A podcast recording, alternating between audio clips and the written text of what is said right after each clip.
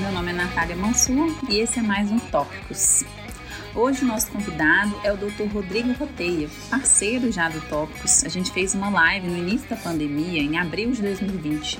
Ele trocou um pouquinho de experiência sobre a linha de frente lá em São Paulo. Quem quiser conferir, vai lá no arroba Tópicos Podcast, nosso Instagram. Hoje, o Rodrigo veio contar um pouquinho sobre o post do sobrevivendo nas horas vagas.org, um blog que muito nos auxilia sobre as questões de pré-hospitalar, emergência, cuidado crítico do paciente na medicina. Muito obrigado pela participação, Rodrigo, e parabéns pelo blog. Olá a todos. Obrigado, Natália. Em nome da equipe do Sobrevivendo nas Horas Vagas, eu agradeço o convite para poder participar de mais um, um Tópicos. O tema da postagem é o Ringer lactato e uma provocação que é: será que o Ringer é um vilão ou um herói? Você pode contar para a gente um pouquinho as diferenças do Ringer lactato e do soro fisiológico, né, o cloreto de sódio 0,9%? Por muito tempo, até hoje, se, se diz que é proscrito a infusão de Ringer lactato em pacientes com hipercalemia por ele ter potássio na sua composição. Né? E aí, se a gente for analisar esse assunto aí um pouquinho a fundo, a gente vai ver que não é bem assim, tá? Então, para falar um pouquinho das diferenças do soro fisiológico para o Ringer lactato, as duas são uma solução cristalóide. Né? E o que é uma solução cristalóide? Solução cristalóide é uma solução que contém água e íons. Basicamente isso, simples assim. E aí a gente vai diferenciar então a salina 0,9%, que é uma solução não balanceada, e o ringer lactato, que está num rol de soluções balanceadas. E o que, que vai diferenciar esses dois grupos? Basicamente, é uma coisa que chama diferença de íons fortes. Tá? Então, se a gente for olhar para a salina 09, qual é a composição dela? Ela tem 154 mex por litro de potássio e 154 mex por litro de cloro. Se a gente for fazer a diferença de íons fortes dessa solução, vai dar igual a zero. Né? A gente pega o 154 do sódio, diminui 154 de cloreto, isso dá zero. As soluções balanceadas, por sua vez, elas já têm essa diferença de íons fortes aí em torno de 24, um pouco maior. Essa é, e por definição, o que difere aí uma solução balanceada de uma não balanceada.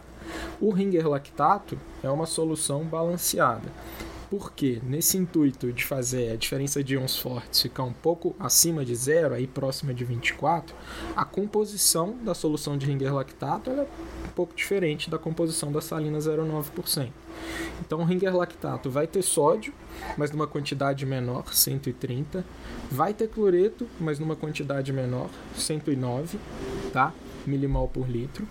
E como o restante da composição, vão entrar outras coisas que vão fazer essa diferença de íons fortes ficar, ficar maior. Então ele tem potássio em 4 milimols por litro, tem cálcio em 1,5 milimol por litro e tem lactato, né? lactato de sódio ainda, uma solução, uma concentração de 28 milimol por litro.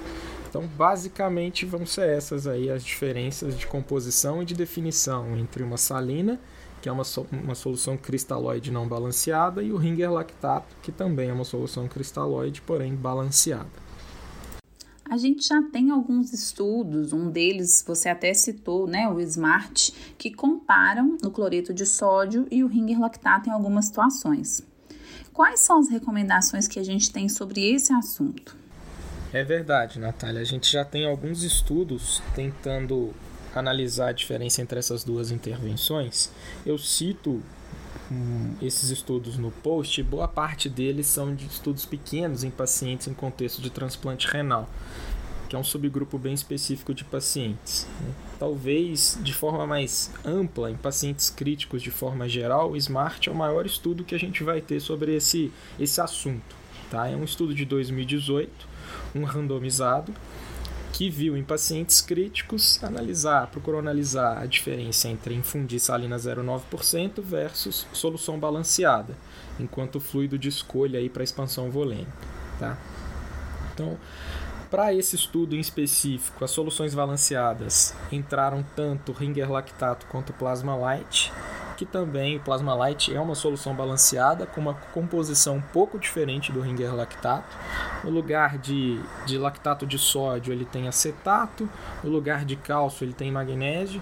Eles têm essas pequenas diferenças na composição, mas no final das contas, ambas soluções balanceadas aí, diferente da salina 09, tá? E aí, esse foi um estudo que randomizou basicamente pacientes adultos com indicação de UTI. Então, critérios de inclusão aí foram pacientes maiores que 18 anos com indicação de terapia intensiva. E como critério de exclusão, ele colocou como contraindicação relativa a própria hipercalemia, o que é bem curioso, né? Ficava a critério do médico optar por quebrar a randomização e excluir esses pacientes do subgrupo solução balanceada se ele julgasse que o paciente com hipercalemia não merecesse tal intervenção, e os pacientes com traumatismo crânioencefálico pela solução balanceada ser uma solução hipotônica. Então, esse porém com relação a esse subgrupo de pacientes quando a gente for interpretar o resultado do estudo, tá? Desfecho primário desse estudo é um desfecho combinado que chama MAKE 30, né, uma sigla. Esse MAKE vem do inglês Major Adverse Kidney Event, tá? e o 30 de 30 dias.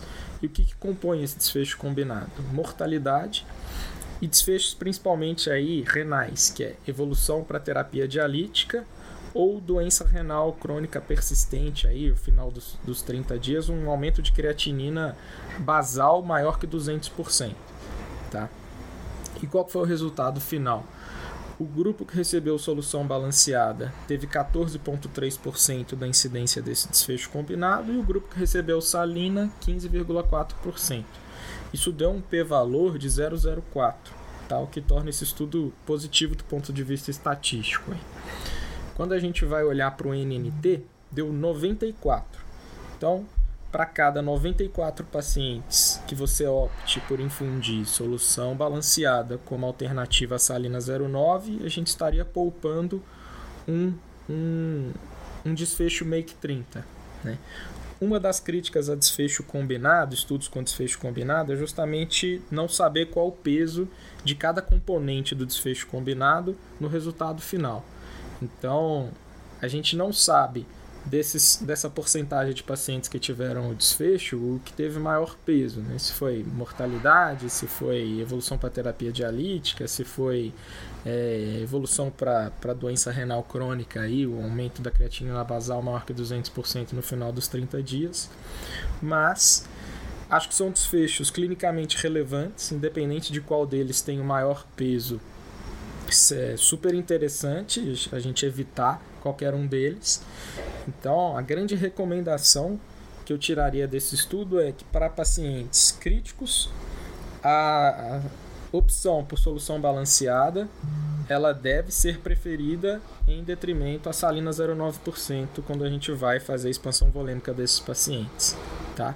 E aí a gente está pensando justamente em prevenir esses desfechos do MAKE 30. Bom, nesse cenário de insuficiência renal e necessidade de maior aporte volêmico, fica claro entender que o ringer tem um benefício em comparação ao soro fisiológico. Mas em situações de hipercalemia, se o ringer lactato tem mais potássio, por que, que ele não vai fazer mal para quem está hipercalêmico? É bastante intuitivo olhar para essa afirmativa e se dar satisfeito com ela, né? Porque faz muito sentido um paciente que tem concentração alta de potássio no sangue eu não ofertar para ele uma solução que vai dar mais potássio para ele. E quando a gente vai olhar os estudos um pouco mais a fundo, a gente vai ver que é justamente o oposto. Né? Na verdade, a salina 09 ela é bem mais maléfica para esse contexto de hipercalemia do que uma solução balanceada. E a gente tem algumas explicações para isso. Tá? Mais simples, ela vai partir da concentração paciente que tem hipercalemia tem uma concentração alta de potássio no sangue, e quando eu oferto o ringer lactato, que tem 4 milimol por litro, na verdade você está diluindo essa concentração alta que ele tem no sangue.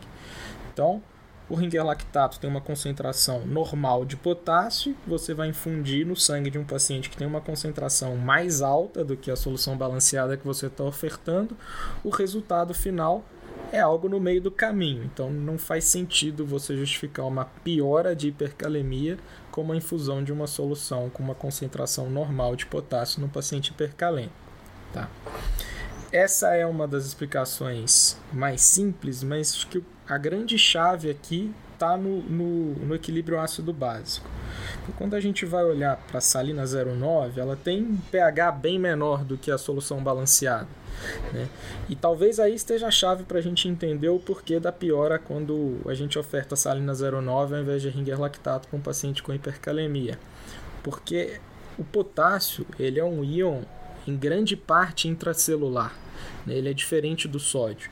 Então, boa parte do potássio total que a gente tem no corpo, ele está estocado dentro das células. E a menor parte está na circulação, está no extracelular.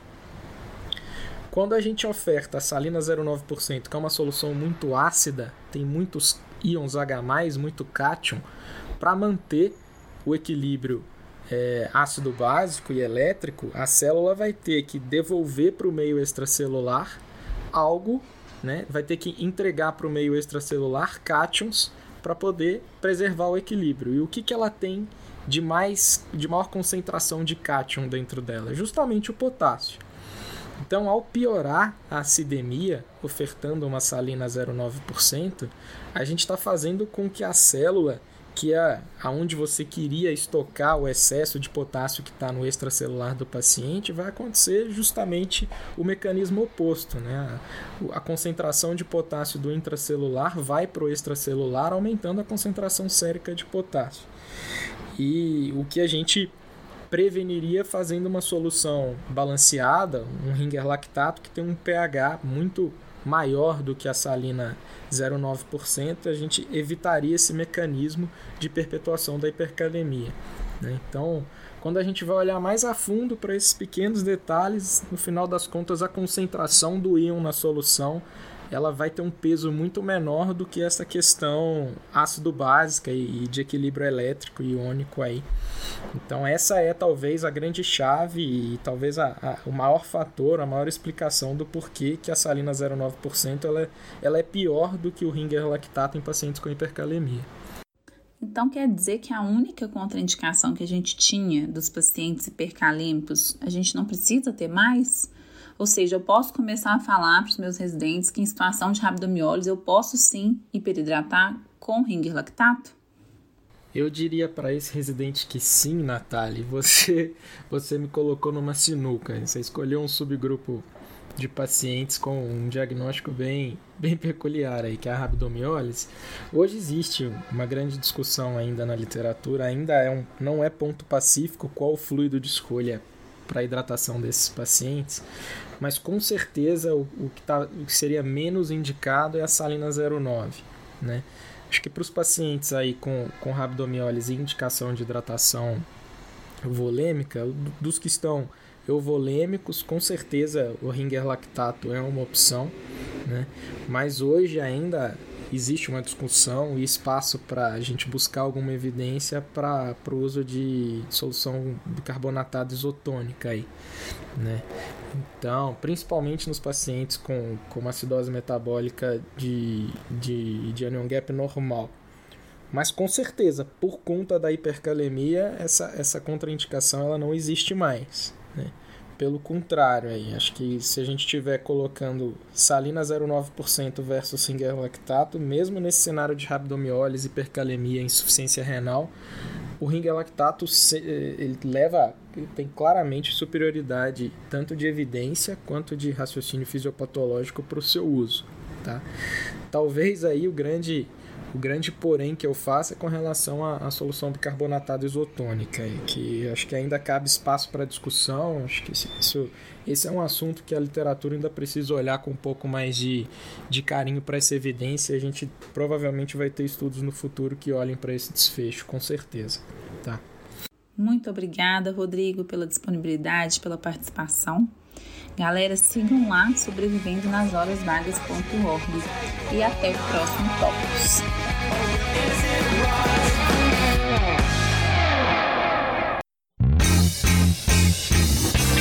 você que está aí acompanhando Tópicos. Para não perder nenhum episódio, assine o nosso podcast no Spotify, Apple Podcasts, SoundCloud ou seu agregador preferido. E toda semana você receberá um aviso de um novo episódio lançado. Aproveita e deixa também uma avaliação nossa por lá. O arroba Tópicos Podcast é o nosso canal de interação no Instagram, onde publicamos material extra, quiz para ajudar a consolidar as informações e você pode deixar seu comentário ou sugestão de temas. Lembrando que o podcast é uma ferramenta de orientação educacional e informação, não substituindo uma recomendação de saúde ou diretriz de condutas. Obrigado e até o próximo episódio.